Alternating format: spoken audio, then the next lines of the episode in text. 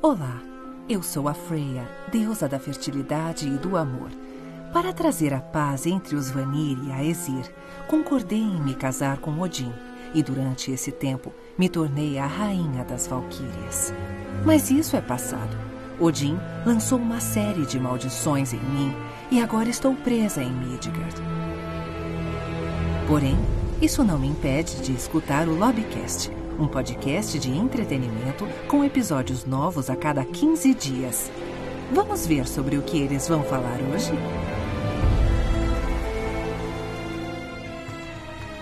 Fala galera, vai começar agora o Lobbycast de episódio número 8.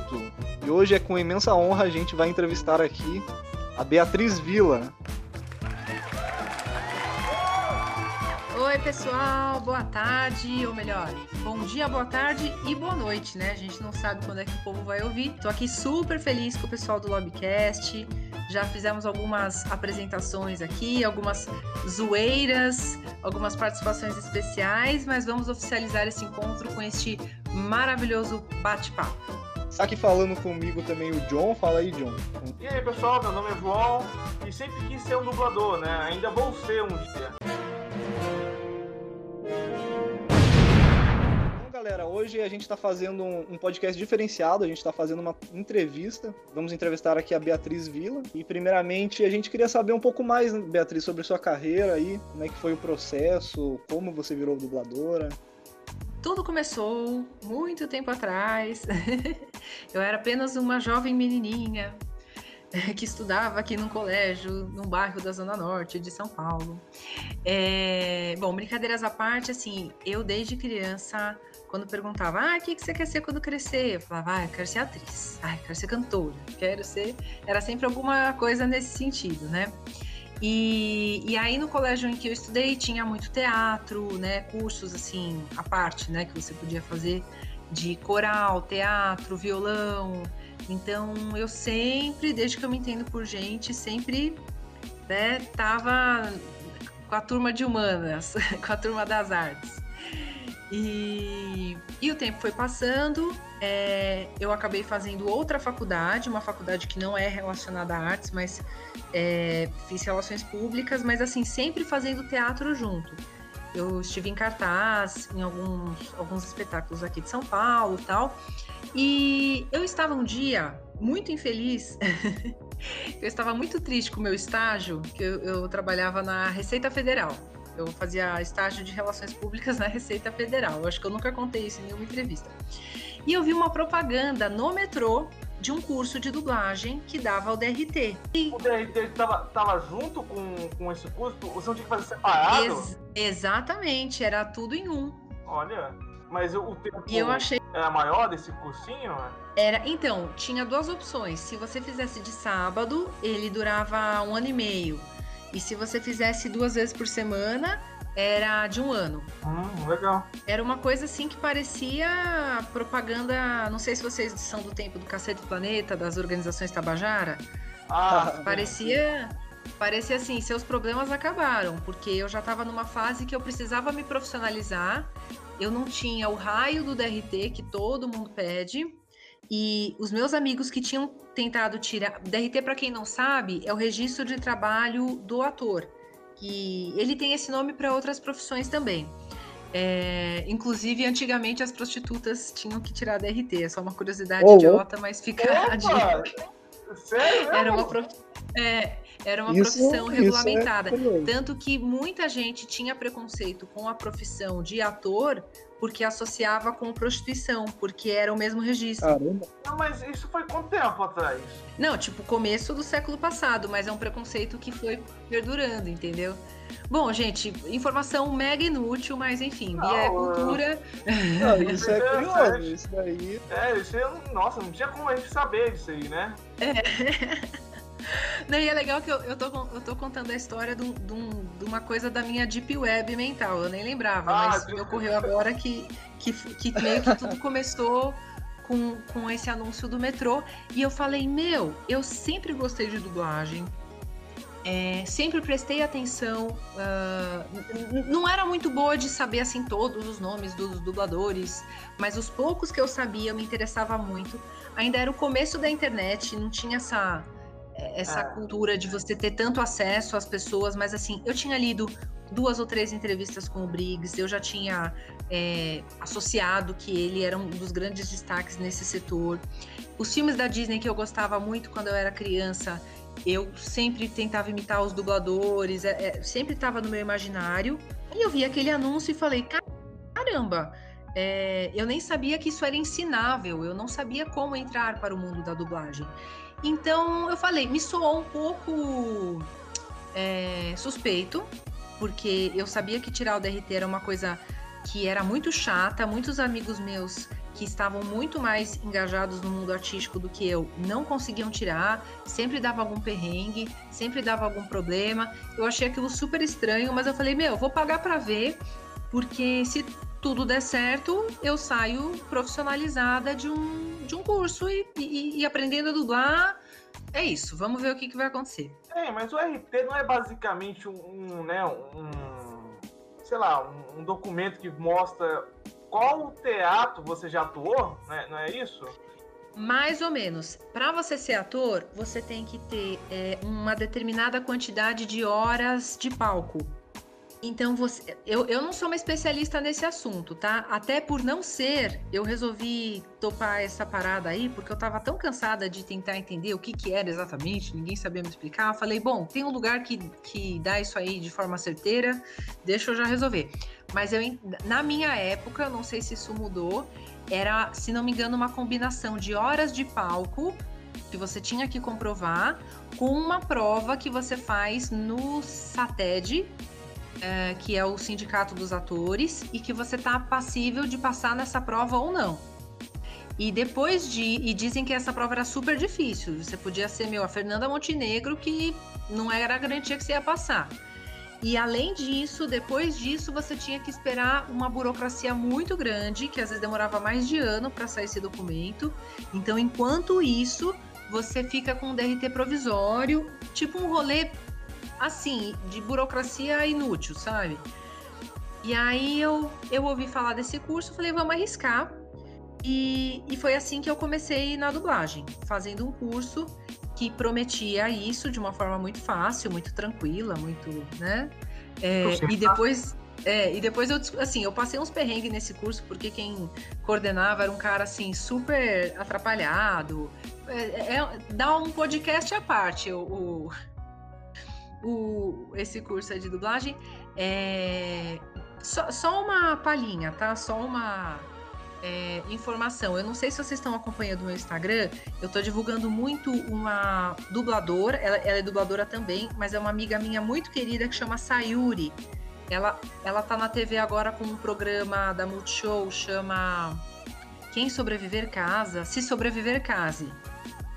Se Sobreviver Casa? Sou... É, é um programa que são vários casais, eles têm que ficar. É, é uma mistura de largados e pelados com com um programa de relacionamento. É um negócio no Multishow que, que os casais ficam pelados tentando sobreviver. Caramba! Mas é literalmente pelado ou é seminu? Literalmente pelados. Já viu aquele Largados e Pelados? Eu já, acho que da Netflix. Esse daí é muito famoso. Então, né? esse, eles estão fazendo tipo uma versão brasileira, só que são casais. Então, quem terminar, quem sobreviver a 20 dias na Mata Atlântica nessas condições, tem que casar. Ah, tem que casar. E se a pessoa dá, dá pra trás, tipo, ah, não quero casar? Pode, né? é, eles estão sujeitos a tudo, mas o contrato inicial é isso, por isso que. Por ah, isso mas que é eles vão programa. ganhar, né? Tipo, tudo pago daí, né? Eles vão é uma um coisa assim. Eu acho ah. que é assim. E por que, que eu tô fazendo essa divulgação? Porque essa menina, a Sayuri, ela, ela, ela tá nesse programa, ela é dubladora, ela é como é que fala? Ela é coach de relacionamentos, ela é um monte de coisa, é. gente. E eu conheci essa menina nesse curso. Pronto, falei tudo isso só pra falar de onde que a gente se conhece. Então, é. A Sayori, é isso, ela é youtuber também? Ela é. Uhum. Ah, que eu já, acho que eu já vi uma entrevista sua com ela, já achei bem Pronto, engraçado. é ela mesma. Pronto. Essa é, daí que, é. que, começou. Ela é, ela é a minha parceira no crime. A gente tá junto desde essa época.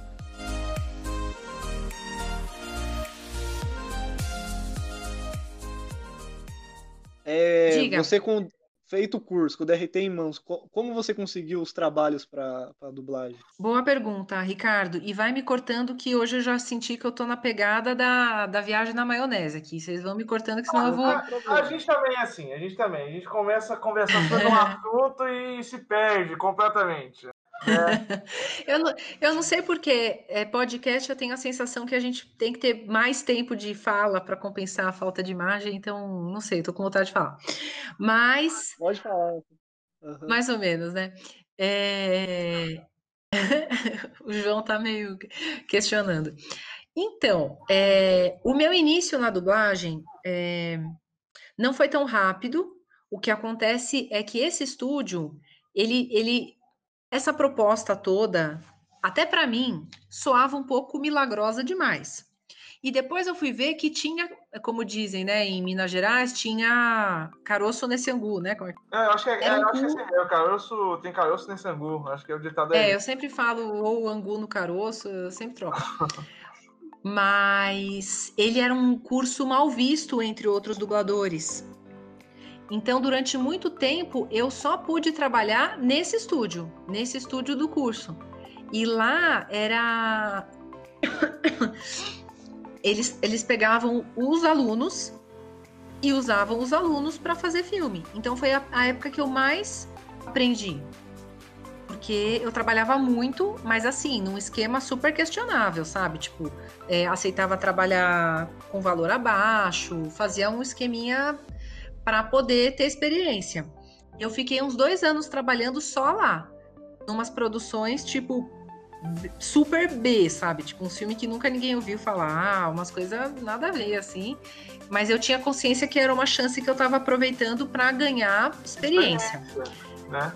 Nessa época, eu, eu conheci pessoas que hoje são grandes nomes da dublagem ou é, estão se tornando. Não sei se vocês já ouviram falar do André Sauer, é, Charles Dalla. São pessoas meio que da nova geração, mas que começaram exatamente.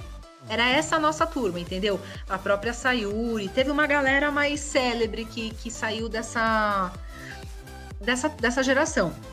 E o Charles Dalla, ele é, ele é dublador, ele é diretor de musicais, ele trabalha com a Cláudia Raia. Eu conheci ele nessa época.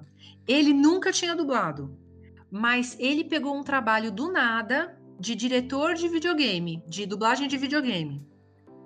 Ele começou, mas assim, por causa de contatos do mundo do teatro. Então, olha, olha como, olha como a dublagem de videogame começou no Brasil. Tipo, era uma coisa meio ah, Tava, Você é nesse, músico? nesse Dirige esse bem game, inicial a tipo, dublagem.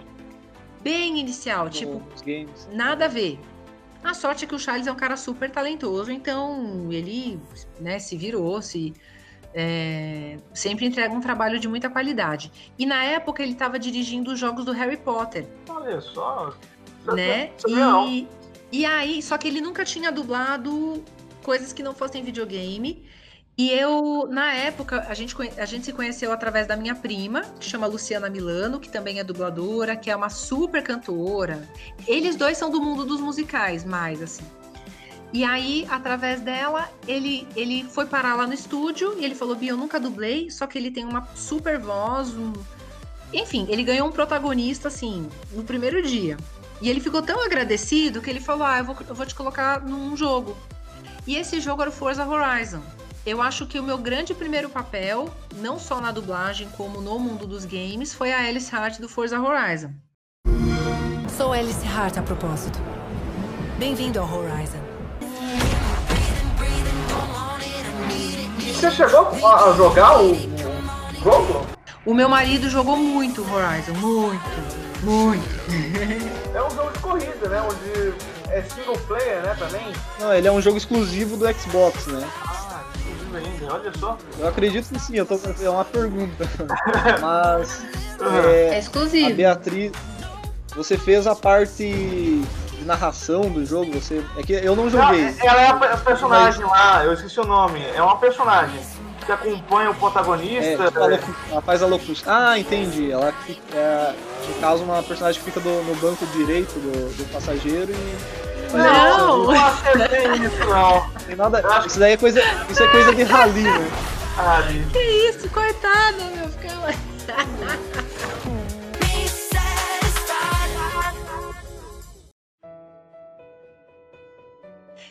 Gente, então peraí, calma. Eu, eu tenho as respostas. Não vamos, não vamos é, gastar energia com conjecturações. É o seguinte: a Alice Hart é uma personagem e ela era uma espécie de CEO de um evento chamado Forza Horizon. Já existiam os jogos Forza, é, que né, chamava Forza Motorsport, e a Playground Games, Playground Games resolveu fazer essa spin-off, entre aspas, uma variação dessa modalidade Forza Motorsport que já existia e que continua existindo. Então, o que, que era o Horizon? É, um, é um, uma espécie de um festival fictício, não existe de verdade, é, mas assim com uma cara meio Coachella, Lollapalooza, uma coisa assim, que misturaria é, festival de rock com corridas de carro. E a Alice Hard seria a CEO, a principal organizadora desse evento. Então você, o, o, jogador ele conhece a Alice Hart logo no início do jogo. Ela, enquanto bonequinha ali, né, enquanto personagem, explica para ele as principais regras e ela dá para ele uma espécie de um fone de ouvido em que eles vão conversar. Ela vai conversar com o motorista ao longo de todo o jogo, dando dicas, dando informações, e é basicamente isso. Agora eu entendi. E aí, cara, você sabe o que é um CEO? ah, CEO pra mim é dono de uma empresa, né? Ou pelo menos é, é alguma coisa então, relacionada a isso. Essa, é uma, essa é uma observação. Para mim não faz nenhum sentido, mas sabe aquela palavra que agrega e as pessoas colocam na descrição do jogo só para dar um chama? Na verdade, né, um CEO deveria ser uma pessoa engravatada atrás de uma escrivaninha, mas É. ela é aventureira e tá lá no meio da galera. Então. E é gostosa, e ela é muito É. gostosa também, e ela dá em cima do jogador. Não, não, não, isso dos caras. Interessante. É, porque. Então, é, o- é o imaginário do é o imaginário de qualquer jogo, né? Eles colocam um elemento fantasia, tipo, nossa, você ganhou! Parabéns, bonitão! Vamos nos encontrar mais tarde. Olha só, olha só. Mais um motivo pra eu poder jogar esse jogo. Olha aí.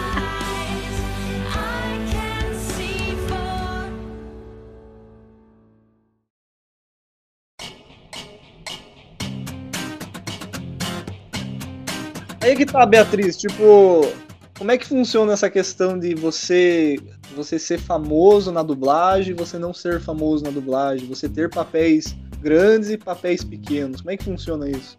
Então, eu tô tentando descobrir esse mistério é, agora. Essa é a minha questão da vida. Brincadeira.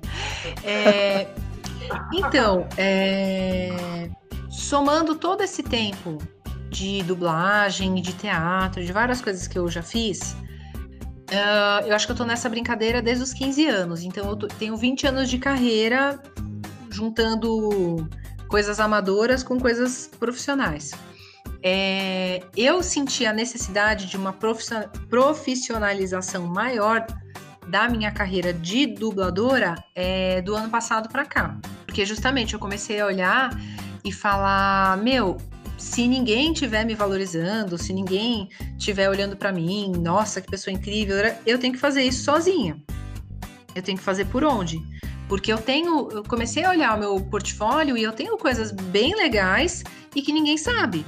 Então daí que surgiu, eu já tinha um blog, aí eu resolvi fazer, investir, ah, chamei aí uma equipe mais profissional, finalizamos o site, estou tentando, a- a- aceitando aí as dicas do Aleph Neves, né, que eu achei que era o Aleph Neves, É, entrando mais com essa parte quase como um vlog, tô começando a entender como é que vai funcionar esse, esse rolê, mas eu tô vendo que a gente, né, se você não não é procurado, se você não é, não é abordado, você faz pelas suas próprias vias.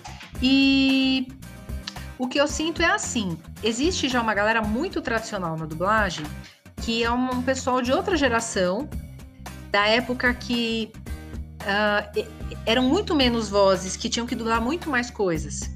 Então eles se acostumaram a ser poucos, eles se acostumaram a ser é, pessoas que eles sempre se conhecem, eles sempre. E de uns tempos para cá entrou uma turba de gente nova. E eu, e eu entrei no comecinho dessa galera nova. Então meio que esses dois mundos não se misturam tanto.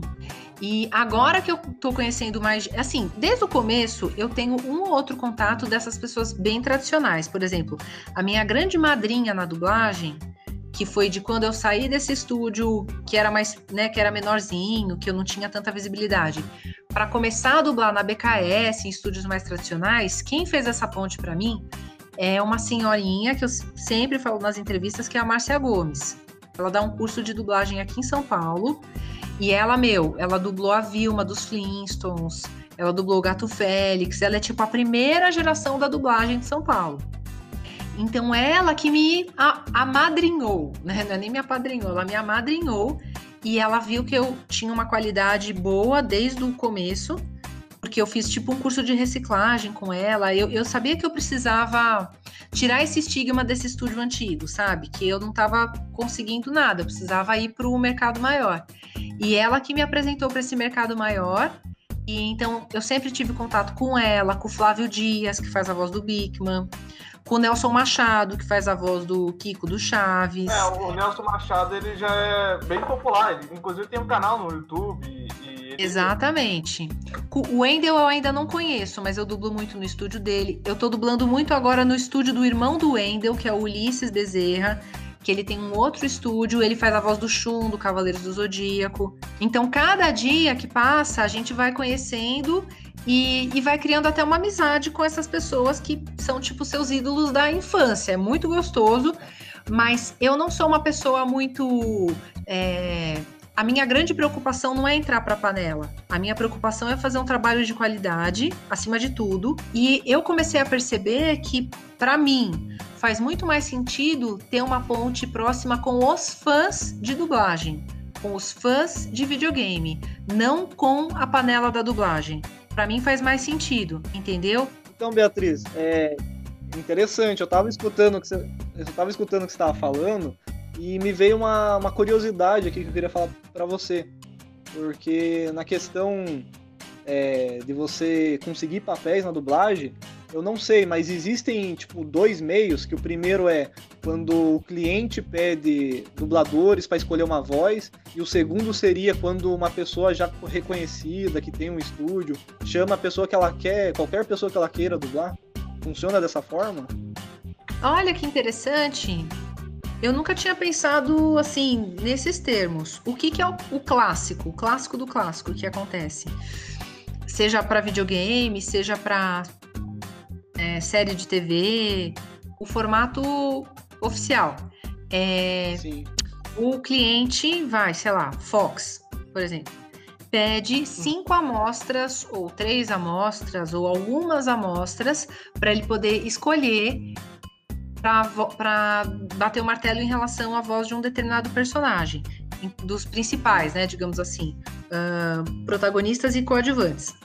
Os demais podem ficar a cargo do estúdio ou coisas assim. É, e aí é feito essa, essa seleção, é mostrado para o cliente, ele escolhe qual a que ele acha que mais se identifica e é assim. Geralmente é uma decisão feita pelo estúdio.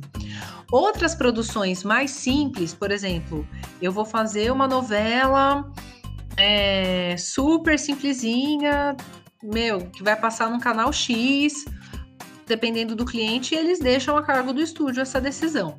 Então, eu acho que é isso que, como você falou mesmo, tem os dois casos, mas quanto mais importante o projeto, mais é, tá na mão do estúdio decidir.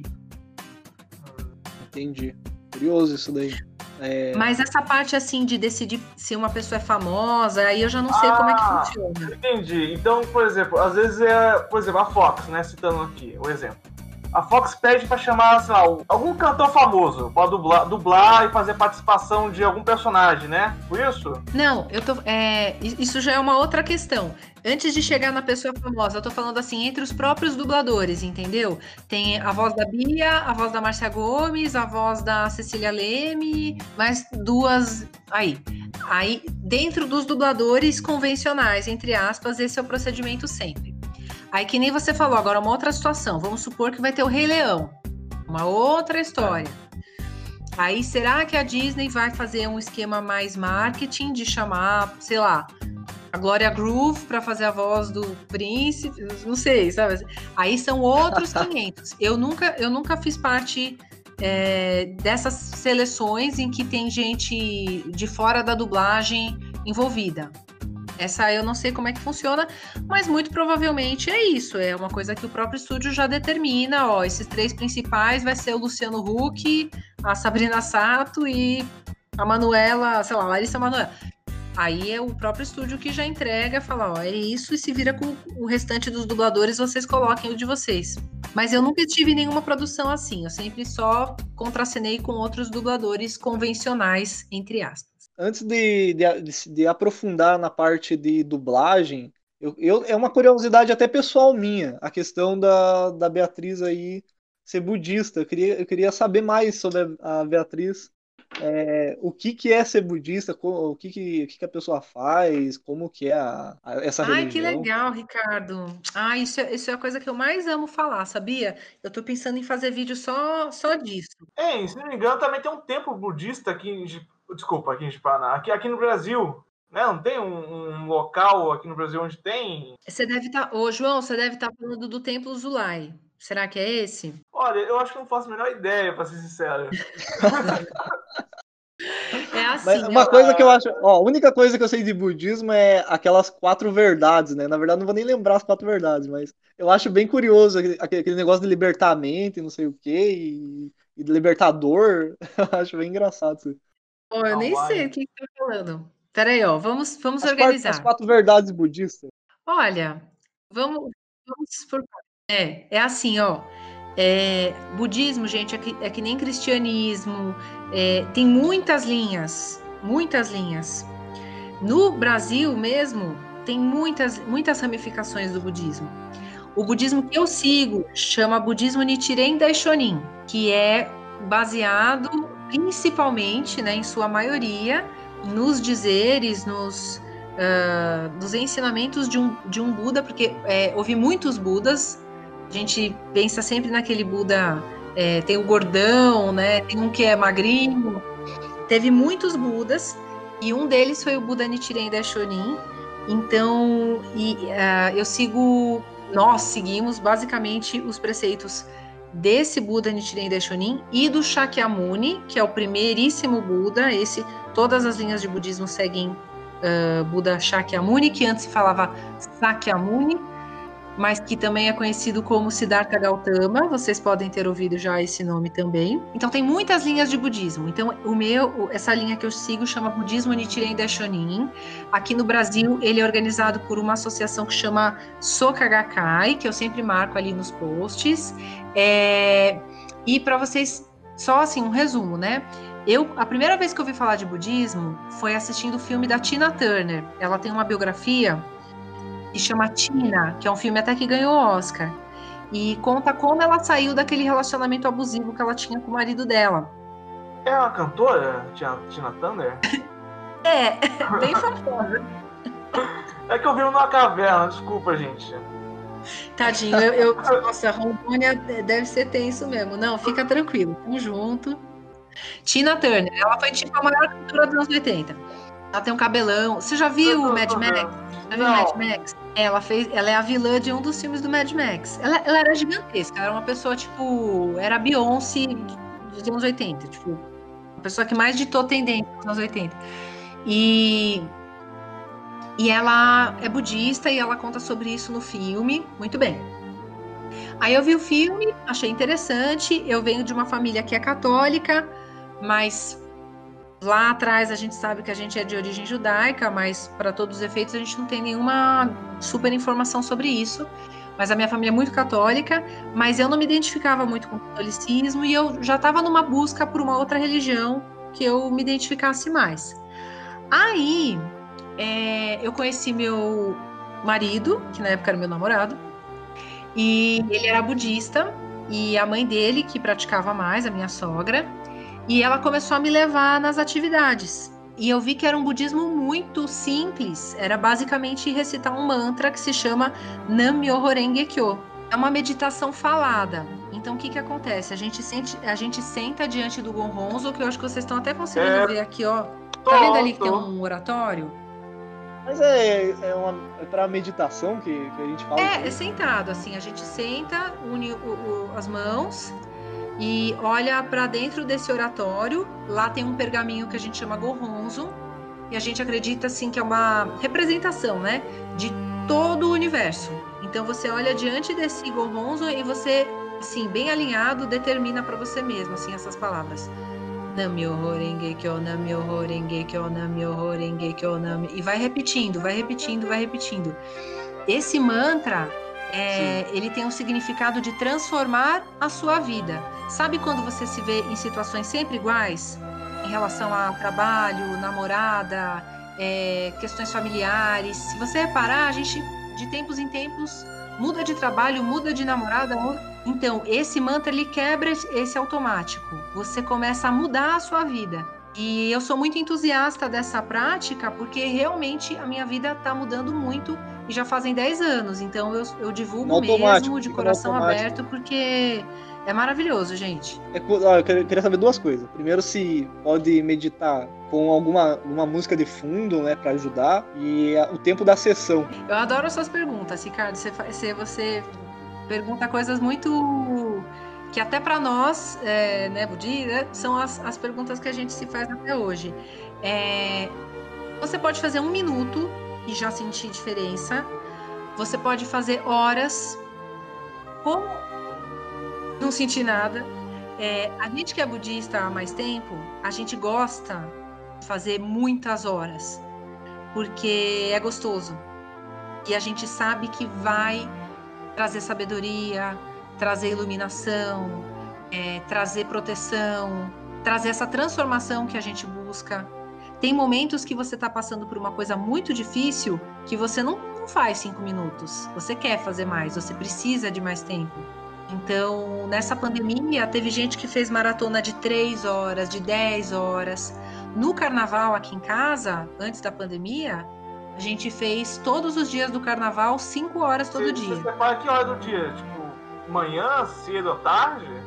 Você pode fazer a hora que você quiser, mas quando a gente marca com mais pessoas na mesma casa, eu, eu prefiro começar de manhã. A gente fez dessa vez das 9 às 2 da tarde.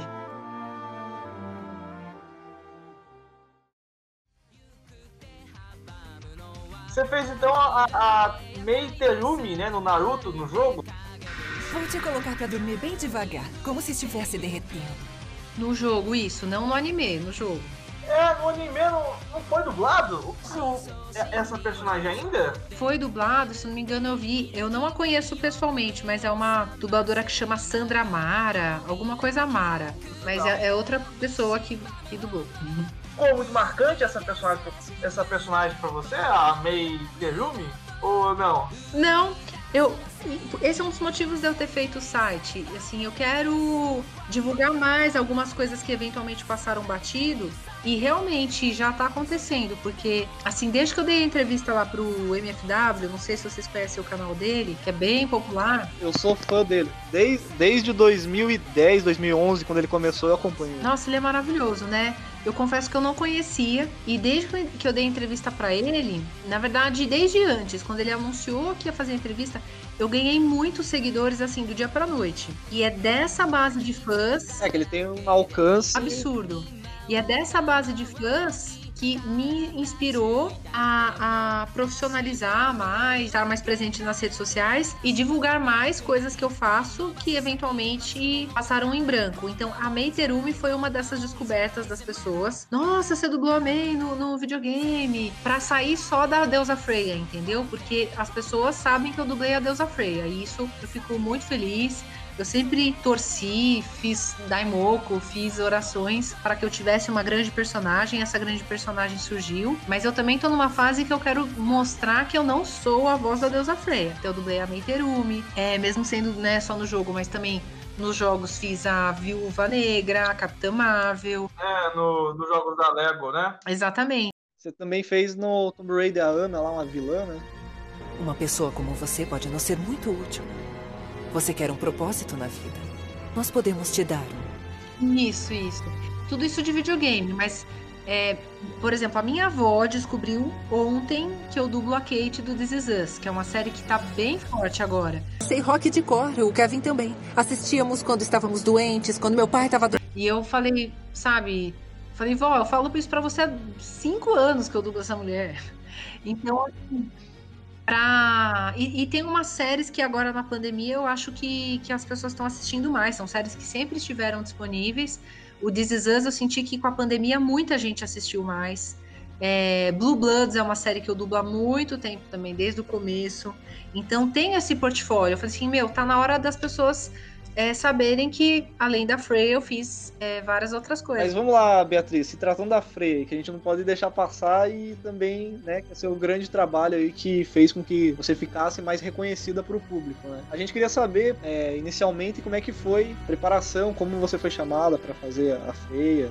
Foi parecido com com essa resposta que até já dei agora há pouco. Foi pedido para o estúdio, né? A Sony pediu para o estúdio três, quatro amostras de voz. Eles mandaram e eu fui escolhida. Então, essa foi a preparação. Eu vi algumas entrevistas que você falou que a sua voz é parecida com a uma voz mais grave de mulheres afro-americanas. Eu queria que você comentasse mais sobre, sobre isso, porque eu não sei qual trabalho você fez relacionado a, a, a para ter a Nossa, relação Nossa, é verdade. Voz. Eu acho que eu não coloquei nada delas, né? Deixa eu pensar. É... Eu sou, eu sou bem ruim nisso. No Walking Dead eu fiz uma branca mesmo. Ah, é, deixa eu branca. pensar. É, a, a, minha voz normal é mais aguda, mas, mas eu, como eu tenho essa variação pro grave, o pessoal me chama. Porque na minha geração, a grande maioria das meninas tem uma voz leve. Então eu, como eu, vou, eu vou na versatilidade e consigo jogar mais pro grave e, e para mim é confortável. Nossa, eu fiz tantas. Tem umas séries agora, chama. Tem, não é agora, né? Já faz tempo. Ah, não, ó, sabe uma mulher negra que tá no meu portfólio de vídeo? A Tenente, a Tenente Montoya. Ah, aquela série que fala do, do passado, é, do Batman. E como é que foi essa repercussão, Beatriz? Depois que você fez a freia, que a gente, todo mundo, sei lá, né, quem é fã de, de God of War jogou tal, começou, acredito, é, tentar. Até porque eu achei uma coisa bem interessante no jogo que eles mostram, né? O nome dos dubladores no começo, né? Isso eu achei fantástico. Tipo, nunca tinha visto, né? O reconhecimento, né, pela dublagem. Nossa, isso foi incrível. Mas você sabe que eu achei que isso ia gerar muita, muito feedback, muita, mas não foi, não foi isso. Eu, na época que ia sair o God of War, eu sabia que ia ter, que ia ser a minha grande oportunidade de sair do anonimato. Então, eu, na época, eu só conhecia uma galera de YouTube, que era o Combo Infinito. Que eu, eu conheço, eu nunca conheci pessoalmente, mas eu tinha uma pessoa que conhecia o Alessandro. E eles eram bem pequenininhos, agora eles são um portal bem importante. E eles eram os únicos que eu conhecia. Então o que eu comecei a fazer? Eu comecei a combinar com esses meus amigos, youtubers, qualquer pessoa que eu tinha um pouco mais contato, eu pedi, eu falava, me entrevista, por favor, porque semana que vem vai sair o God of War e as pessoas vão querer saber quem é a Freya e precisa ter coisa na internet. Então, então eu pedia, pelo amor de Deus, eu pedi pelo amor de Deus para Sayuri, eu pedi para o Combo Infinito, eu pedia para ser entrevistada, porque eu falei, gente, essa é a minha chance. E por que que aconteceu? A, a divulgação oficial do God of War, ela foi toda com o Ricardo Juarez e com o Felipe Volpato. Eles não chamaram os outros dubladores para fazer evento, para fazer nada. E eles só chamaram os dois principais. Então a gente ficou meio de escanteio. Aí eu também, eu, justamente, eu virei pro Silvio e eu falei, Silvio, a gente tem que ir atrás da nossa divulgação. É que ele já é mais macaco velho, né? Eu que tava querendo aproveitar essa chance e tal. Aí, da entrevista com o Combo, surgiu uma entrevista com o Felipe, que é um menino que tem um canal, um canal é ótimo, um canal chamado Up Comics. Esse menino foi o primeiro a entrar em contato comigo, que não fosse uma pessoa que eu conhecesse. Desse canal veio um outro que chama o Razor, do Razor Zone, que tem um outro amigo que chama Kalil. Aí um youtuber começou a chamar o outro para me entrevistar. Aí eu comecei a montar um, um, networking de contatos, entendeu?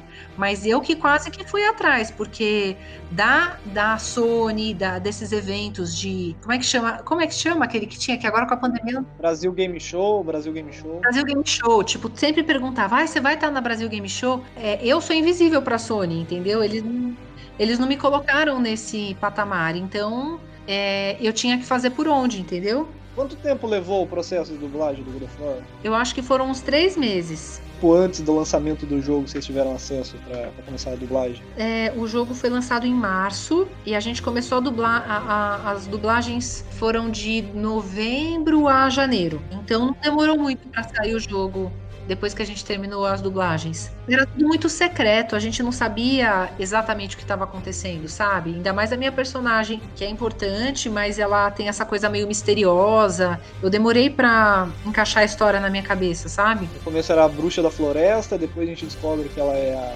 feia, né? Eu achei que eram duas personagens diferentes. Que às vezes isso acontece muito em jogo, né? Uma pessoa dublar. A, a mesma pessoa dublar mais de um personagem. É, no jogo do, é, nos jogos da Lego, por exemplo, no mesmo jogo eu dublei a Tigresa Branca e a Capitã Marvel, no mesmo jogo. E não foi também a, a Viúva Negra? Ou foi o jogo São diferente? jogos diferentes. Ah, tá. Eu fico imaginando como é que fica nessa parte de dela se encontrar. Porque elas são, elas são do mesmo universo, então, de repente, um dia pode ter, né? E aí, como é que ficaria? Ia chamar outra pessoa pra dublar? A personagem? Não, ia ter que me virar nos 30 para diferenciar a voz, né? Você aprendeu muita coisa com a cultura nórdica depois de fazer esse serviço aí com a, com a, com a Freya? Ai, João, deveria, né? Engraçado, eu vou contar uma coisa para vocês.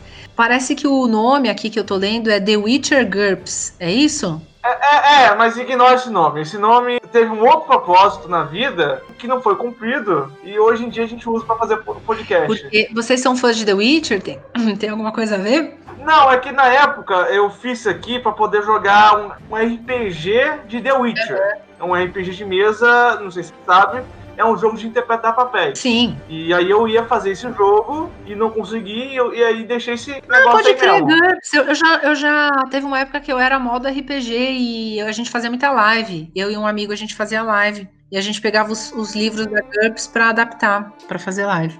É verdade, isso existe. Faz muito tempo, eu era uma jovem nerd.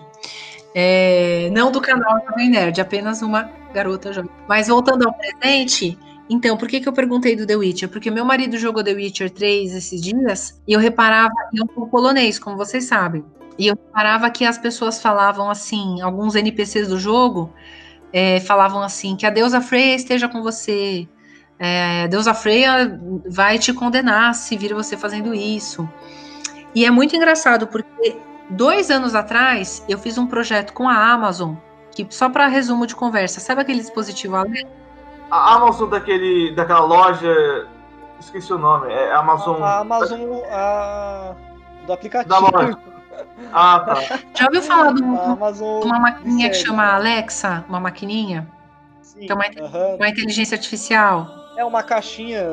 É. Na verdade, acho que tem três tipos, né? De... É. Ale Alexa. É. Né? Ah, tô vendo aqui. que tem essa caixinha? É uma inteligência artificial. Tá, e, Sim, e é aí tipo, dá pra conversar com calma, ela? Que eu, calma que eu tô contando a história. É, eu quase fui a voz dessa caixinha. Eu quase fui a voz. Caramba! E as gravações. Eu fiquei, tipo, um ano e meio nesse projeto. Eu morei dois meses na Polônia. É, e aí fico, é, essa seleção ficou entre duas, duas locutoras. E aí, no fim, eu não peguei esse trabalho.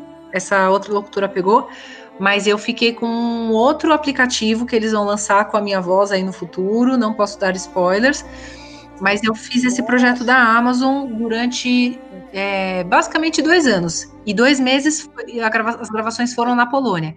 Então, quando você me perguntou sobre cultura nórdica, a Polônia não, eles não se caracterizam como é, cultura nórdica, eles são eslavos. Eles fazem, eles dizem que eles são da cultura eslava, que é como da Rússia. Mas você percebe uma, uma influência muito grande da cultura nórdica lá, né, da cultura viking, de uma forma sutil, mas tem.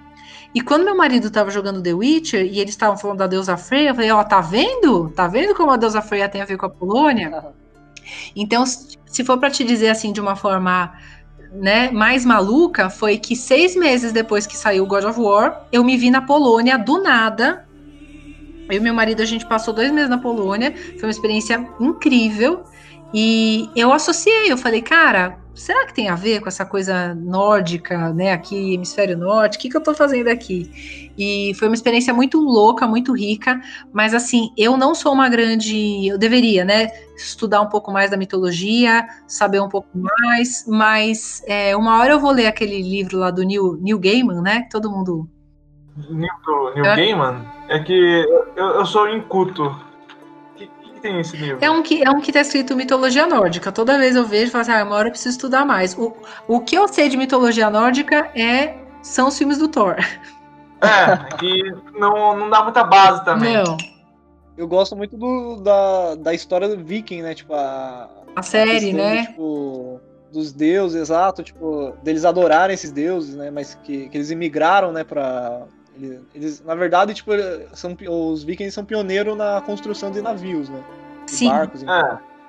Sim, Gente, mas eu, é só isso que eu sei, viu? É só isso que eu sei. Eu não, não sou uma boa. É melhor vocês me perguntarem de budismo. Acho que eu tô mais craque.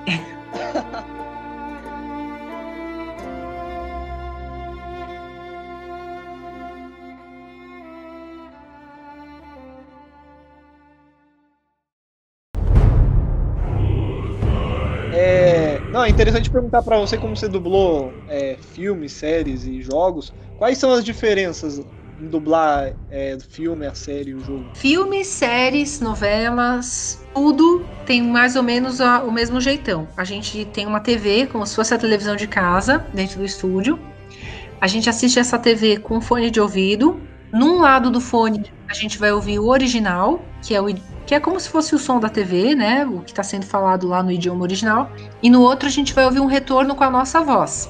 Na nossa frente vai ter um texto em português, já traduzido, né? Que é o que eles estão falando lá, só que em português. E você vai sincronizar o texto que você está lendo no papel com a boca do personagem. Isso é a dublagem para qualquer formato. A dublagem de games, você não tem esse texto impresso, é tudo na tela, eles colocam num Excel, em algum arquivo, mas que você vê direto da tela, e você não tem a imagem, você só tem o áudio original, você só tem uma pessoa falando inglês no seu ouvido e o texto traduzido já direto na televisão. Então você não tem a imagem da, dos lábios para sincronizar, entendeu? Você tem que você tem que falar, você vê a onda, o, o rapaz deixa ali a wave e você sincroniza em cima da wave. É bem mais difícil. Sei. Ah, isso é um problema, né? Porque a pessoa tem que saber a, a, a expressão que a outra tá fazendo. Se ela tá com raiva, sabe? Se ela tá fazendo uma cara de raiva, né? Porque o ator trabalha com, com sentimento. Com a expressão. Exatamente. Hoje em dia, isso tá, tá começando a mudar. Eu dublei um jogo esses dias, que foi a primeira vez, é, que foi assim muito legal. A gente dublou em cima do motion capture. Então, sabe quando as pessoas têm vários pontinhos na cara? Tem uma captação de movimento em cima de um ator de verdade e aquilo depois é decodificado e vira um, o bonequinho, vira o Mas personagem. Caso, então, você tinha a imagem da, das pessoas nesses. Eu tinha a imagem da atriz. Eu tinha a imagem da atriz, e aí ficava muito mais fácil, porque daí eu dublava mais próximo Nossa. do que seria dublar um filme, né? Eu dublo ela tinha uma boca ali para ver. o original eles interpretam o papel, né? Então, por isso que eles usam essas roupas pra, é. pra fazer a voz. E eu acho que o God of War foi o primeiro a fazer isso desse jeito. Eu acho que foi meio precursor. E agora vários outros já é, estão fazendo isso. Você acha isso. que é, tipo, ele, ó, o, o, cliente, no caso, ele, eles vão, entregar agora com a imagem para os dubladores? Ou, ou será que, tipo, uma tendência, vai virar uma tendência isso? Ou Ai, se não for, deveria, porque facilita tanto. Mas aí você recebe, que nem no caso do God of War, que você recebeu tudo cortado, né? Tipo, você não tinha o roteiro certinho, né? Esse você, você fez, mas você sabia do começo ao fim da, da história. Isso, esse era bem mais tranquilo. Um, um, dia eu conto que jogo é, um jogo grande também. Mas era bem mais tranquilo. É, o God of War, ele veio picotado de propósito. Era pra gente não saber. Era pra gente, era pra é, dificultar a pirataria, Então a gente. Dublagem de videogame, você o cachê é até maior do que dublagem de outras mídias, porque é mais difícil, não é todo mundo que consegue, entendeu? Para compensar a falta da imagem, você tem que segurar um rojão maior também. O que você mais gostou da personagem, Freya? O que eu mais gostei? Ah, eu. Nossa, engraçado, ninguém perguntou isso, assim, o que eu mais gostei. Porque elas perguntam o que eu não gostei. Porque o que eu não gostei é o fato dela ser uma mãe muito desgraçada. Eu não faria o que ela fez. Na minha opinião, ela foi uma mãe super protetora, né? Ela fez lá o. Não sei se no jogo tá igual na história, na, na, na mitologia, mas ela fez com que nada pudesse ferir o Baldo, né? É, mas com isso você tira o direito da pessoa viver, né? Uma vida normal. É, mas é que a mãe superprotetora faz isso às vezes, né? Ela, ela quer proteger o filho, né? Agarrar, tipo, sabe? Nada machuca meu bebê. É, mas então, mas até na, até na vida real, né? Tem muitas mães que fazem isso, mas sempre dá problema. Sim. Sempre dá problema. Não, dá, porque a, a pessoa acaba desenvolvendo, né, a sua seu lado social, né, fica prejudicado. Uhum. Né? Mas assim, em relação ao, ao jogo, eu não vejo ela como uma grande vilã. Eu vejo que ela fez uma escolha errada. Fez uma escolha errada, exatamente. Ela, ela pensou, fez, pensou em fazer o melhor pro filho. É. Não, com certeza. E nisso aí deu no que deu. Eu, eu, eu acho até que eu já falei isso em outra ocasião, mas assim, se eu fosse ela, eu entendo ela fazer aquele feitiço uhum. com um bebê. para salvar a vida de um bebê. Sim, sim. Mas a sacanagem da Freya é que ela nunca desfez o feitiço, mesmo quando já aquela criança já estava segura. Então ali virou ego, entendeu? Ah. Ali virou uma posse. Então eu vou manter essa criança, essa pessoa presa nisso. Então aí eu acho que entra a sacanagem. Mas o que eu gostei é que, bom, ela é muito bonita, né? Ela é muito sábia. Ela é uma deusa, né, amores? Então é sempre gostoso estar vinculada a um ser. Não, poder, não é uma Hellis mortal, né? Ela é toda.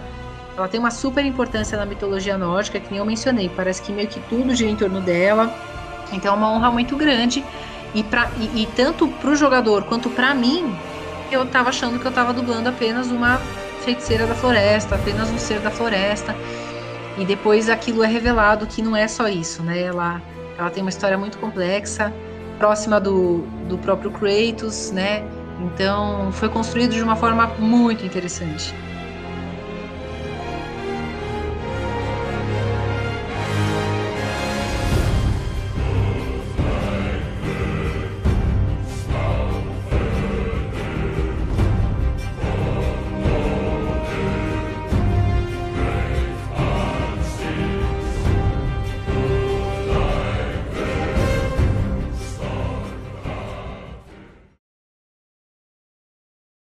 Então, você já fez algum. Já fez audio, audiobook? Já. Eu acho que alguém me perguntou. Eu acho que alguém me perguntou isso no Instagram essa semana e eu não consegui responder. Não sei se foi você.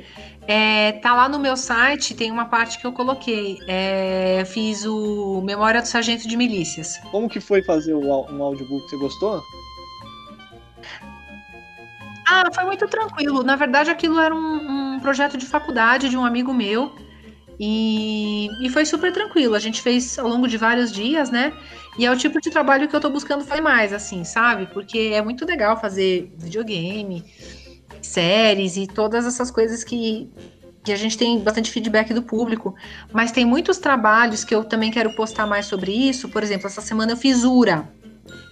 URA é um trabalho bem institucional que é, eu não sei se vocês já ligaram às vezes para uma empresa e tem uma atendente eletrônica que parece uma pessoa de verdade falando com você, mas na verdade é uma coisa que já foi gravada. Isso é URA. E eu estou fazendo para uma empresa e é um trabalho assim que paga super bem e demora pra caramba para fazer, porque você tem que fazer muitas variações de palavras e todas elas é, que, que, você, que, que você pode simular uma conversa com uma pessoa. Então eu vou gravar durante um ano só para equipar a máquina para estar tá apta de responder as perguntas da pessoa que liga lá. Então eu vou quase fazer um making off dessa dessa jornada aí é muito interessante é muito cansativo, que você tem que gravar números de 1 a mil, 30 mil vezes, você tem que gravar. É muito técnico, sabe? Tipo, assim, é, pra, pra dublar um filme, até mesmo uma série, é tranquilo porque não tem tanto diálogo, acredito. Aí tem o audiobook, tem essa questão que você falou. Você vê dificuldade, você vê que tem dubladores que não pegariam esse tipo de trabalho ou, ou qualquer um curte fazer esse tipo de coisa? Ah, não, eu acho que é uma coisa que. É, deixa eu pensar, não, não, é tão. Não é que é mais difícil. O URA eu acho um pouco mais chatinho. Eu acho que o URA ele, ele exige um profissionalismo assim, que você tem que. É, que nem vocês viram aqui que eu tô tomando mel e própolis, assim, são muitas horas de gravação, aí a voz tem que aguentar. É, acho que nesse aspecto, sim. E. Mas deixa eu pensar, o audiobook eu acho que não é tão difícil. O audiobook eu acho que não é tão difícil, não, porque você tem uma história que está sendo contada. Eu acho que o mais difícil é videogame, porque não tem a imagem. É. E, e, essas coisas técnicas como URA e text to speech. Text to speech são essas tecnologias para gravar essas coisas tipo Alexa, Siri, que também são palavras aleatórias que a máquina junta depois. Então você tem que ter uma resistência vocal muito grande, porque são muitas horas de gravação por dia. Eu quase perdi a minha voz na Polônia, então tem que ter um cuidado aí, porque senão a voz vai pro beleléu. Aí vem uma pergunta que a gente queria fazer também, que é a questão se a dublagem ela é rentável. É, não sei se existem é, dubladores mais famosos que ganham mais por dublar, ou se é tipo, todo mundo ganha a mesma coisa, que é por hora. Como é que funciona essa parte? Você pode viver da dublagem, entendeu? Sim, eu, eu vivo de dublagem confortavelmente. Depois de muitos anos, não é no primeiro ano, não é no segundo, por isso que eu comentei de budismo para vocês, né? Assim, de, de fazer a transformação mesmo, de, de fazer acontecer. Mas olha, é, eu vou liberar aqui mais ou menos um, uma informação que não sei se é confidencial, mas isso é registro, isso é, isso é uma informação técnica que está disponível. Um, um, dublador ganha por hora mais ou menos 120 reais, isso é uma tabela, certo. entendeu? É, isso em si não é nada, eu tenho funcionária doméstica aqui que ganha isso por um dia de trabalho, sei lá, cinco. Não sei, não é milhões, entendeu? É um, é um valor ok. A questão é se você consegue trabalhar muitas horas por dia como dublador. E aí, aí é legal, porque daí tem valores que crescem Nossa, um pouco é. disso. Entendeu? Sim por exemplo, assim, é, é, professor, né? Fala assim, ah, hora-aula. Eu conheço professores que têm hora-aula que, que é até mais caro do que isso, mas a ideia é que alguns trabalhos pagam um pouquinho a mais. Então, o videogame paga um pouquinho a mais. Você, quando você vira protagonista, vira um pouquinho a mais. Então, pensa na quantidade. Por exemplo, um protagonista de uma novela são, sei lá, tem, tem vezes que são oito horas por dia. E aí imagina uma semana que você dublou todos os dias, entendeu? Aí você vai multiplicando. Então, então dependendo do mês, você ganha super bem. E dependendo do mês, você ganha super mal. Então você tem que ter a sua poupança, você tem que ter a sua é, educação financeira, entendeu? Mas ninguém começa também, né, sendo protagonista, né? Não, demora. Porque os estúdios precisam pegar confiança em você. O que seria, né? Essa confiança. É um, é um conjunto de fatores, né? Eles vão observando se você atrasa, se você é uma pessoa simpática, porque são muitas horas dentro do estúdio, a pessoa tem que ser uma pessoa agradável. É, muitos dubladores mais antigos são bem maluquinhos, sabe? Então, tem diretor de estúdio que nem aguenta mais. Fala assim, ah, esse cara pode ser super famoso, mas eu não vou chamar, porque dentro do estúdio é uma pessoa chata, insuportável. É, é, tem estúdio que até prefere gente nova, e, e, eu fui beneficiada por isso. Tem estúdios que me chamam que estavam numa leva, tipo, meu, vamos conhecer gente nova. E hoje em dia eu pego muitas protagonistas, inclusive de novela, que são novelas que às vezes não passam nem no Brasil. Eu dublo muitas novelas turcas que são exibidas em na África. Ah, é? É porque tem, tem lugares na África que falam, né, o português, por causa da colonização e tal. Mas eu não sabia que, que tinha do, novelas que iam, tipo, sei lá, para Angola, que é dublado aqui. Exatamente. Isso, isso é o meu maior trabalho hoje em dia. É a minha maior fonte de renda, dublar novelas é, turcas. Mas aí, como que fica esse lance do sotaque, né? O espanhol. Desculpa, espanhol não, nada a ver. O sotaque português, né? Porque na Angola eu acho que deve ser o português, o Portugal mais parecido do que o nosso. Então, João, é assim.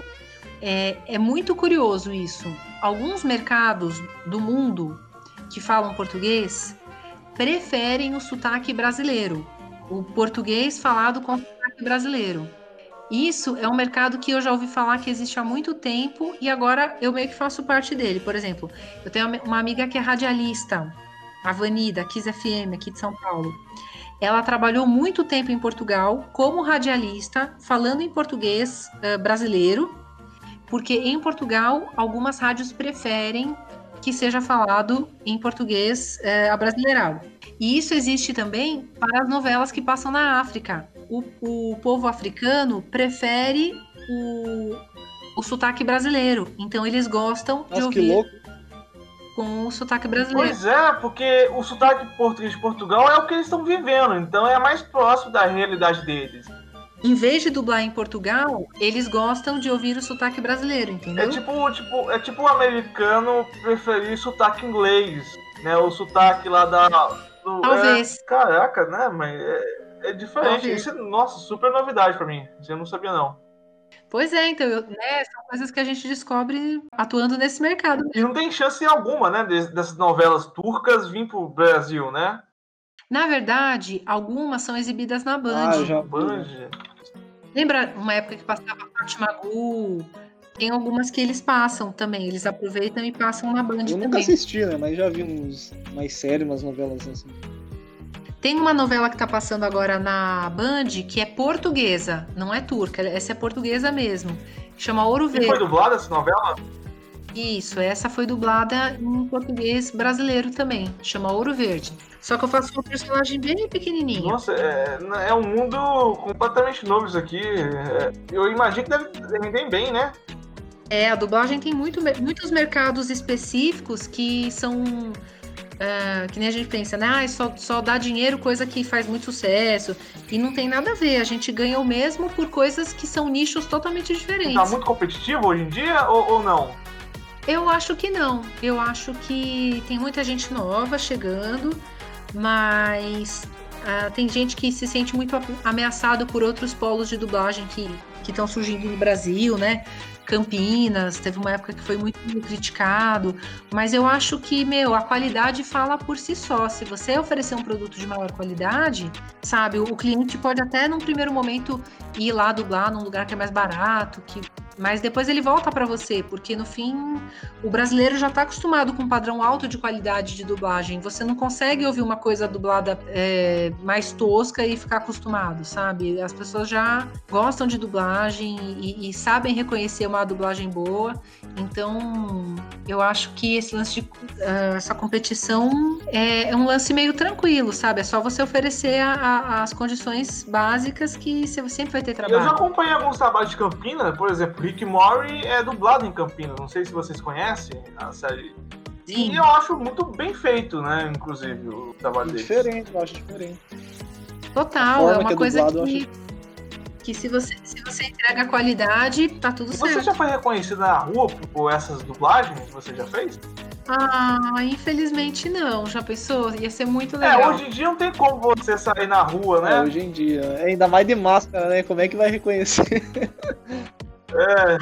mas é que eu não sou famosa, né, gente? O Guilherme Briggs, por exemplo, já é um outro patamar, mas eu tô, tô começando a me divulgar agora, mas eu adoraria. Você assiste o que você dubla. Geralmente, não. Mas não porque eu não queira ver, nem nada disso. É porque as coisas que a gente dubla, com algumas exceções, às vezes vão ao ar muito tempo depois.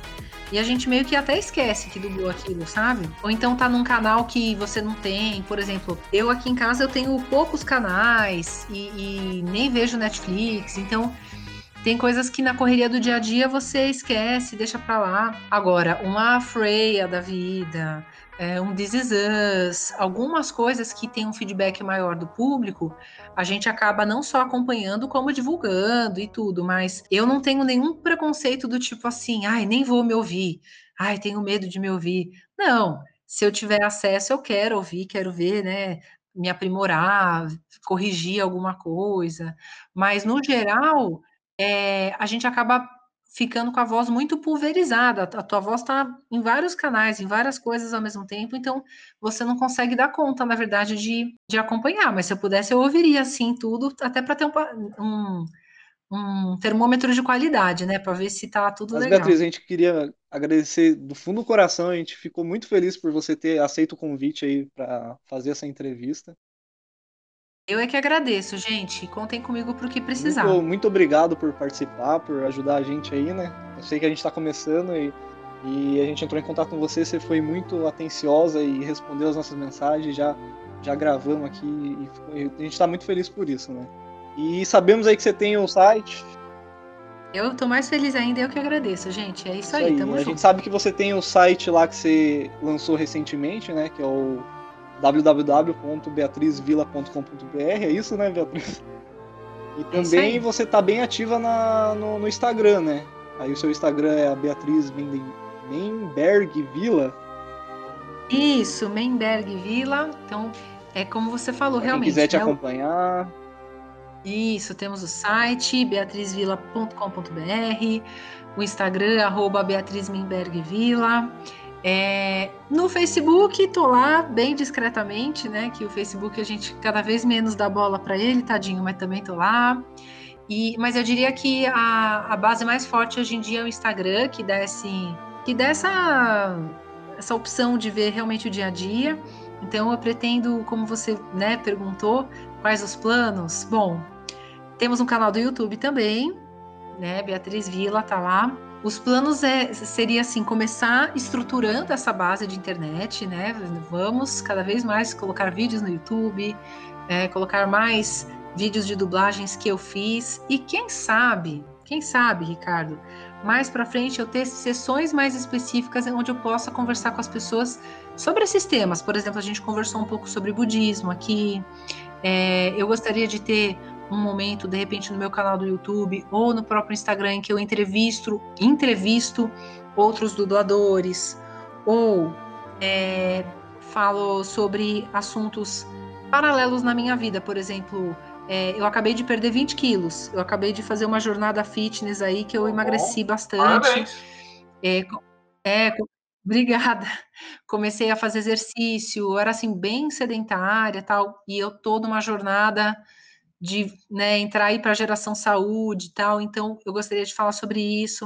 Eu acho que é isso que é bacana da rede social, porque é, eu sou dubladora, é, mas isso é quase é quase a coisa menos interessante da minha vida, assim. Eu, eu, eu gosto de fazer outras coisas, eu gosto de, é, sabe, eu sou um ser humano, quer dizer, o ser humano ele é tão rico, né? A gente tem tantas outras coisas, e eu acho que isso que é chato no mundo da dublagem eu acho que tem dubladores que eles vivem só pelos personagens que eles dublaram, eles só sabem falar sobre isso, eles são de famílias de dubladores, então eles só se interagem entre.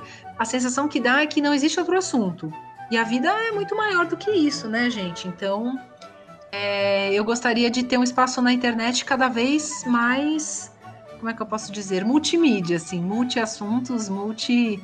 É, ficar feliz que as pessoas me conhecem através dos trabalhos de dublagem, mas que seja também uma plataforma que a gente possa falar de outras coisas e se conhecer e evoluir como ser humano. Mas Beatriz, muito obrigado pela participação. A gente vai ficando por aqui. Espero que todo mundo aí tenha, tenha gostado dessa entrevista. E para quem ainda não segue a gente, também tem as, as, nossas redes sociais, tem o nosso site aí na, na descrição, tanto do Lobcast quanto da Beatriz. E é isso, a gente vai ficando por aqui. Ó, oh, se vocês quiserem, eu vou até chamar uma amiga minha aqui, que eu, ouvi dizer que ela quer bater um papo com o Bob Esponja. É, vocês ficaram sabendo disso? Eu, eu vou chamar aqui, é uma, é uma pessoa aqui que eu conheço. Espera que eu vou, que eu vou chamar. Olá, querido Bob Esponja. Eu ouvi dizer que você ouve muito o Lobcast. E aqui em Midgar, o pessoal ouve bastante também. Principalmente as minhas súditas, as valquírias. Eu queria saber o que você acha disso, meu querido amigo. Opa, mas quem tá falando aí? Peraí, é a Freia? Essa Isso aí é, mesmo. é a deusa. Isso mesmo, querido Bob, é a sua amiga Freya. Caramba! Bom, estou aqui na fenda do biquíni fazendo os meus hambúrgueres, mas queria saber aí como estão as coisas, Freya. Aqui em Midgar anda tudo muito bagunçado. Na verdade, eu falo de Valhalla ou Midgar. Ai, são tantos reinos, eu já nem sei mais onde eu estou. Mas, e, na verdade, nós estamos muito tristes porque ouvimos dizer que o Chaves não está mais passando no SBT. Eu vou chamar até uma outra amiga minha, a Pops, porque ela tá muito, muito jadeada. Eu não sei o que falar. Eu, eu sou péssimo, eu não consigo criar, eu não consigo, não tenho imaginação, não consigo criar Ah. nada na cara. Não, tá ótimo. Ei, Ah, ó, parabéns, ó. Salve de palmas. Foi bom. Mas, Nossa, muito bom. Gente, que Muito assunto obrigado, é? Beatriz. A Freya com o Bob Esponja com a-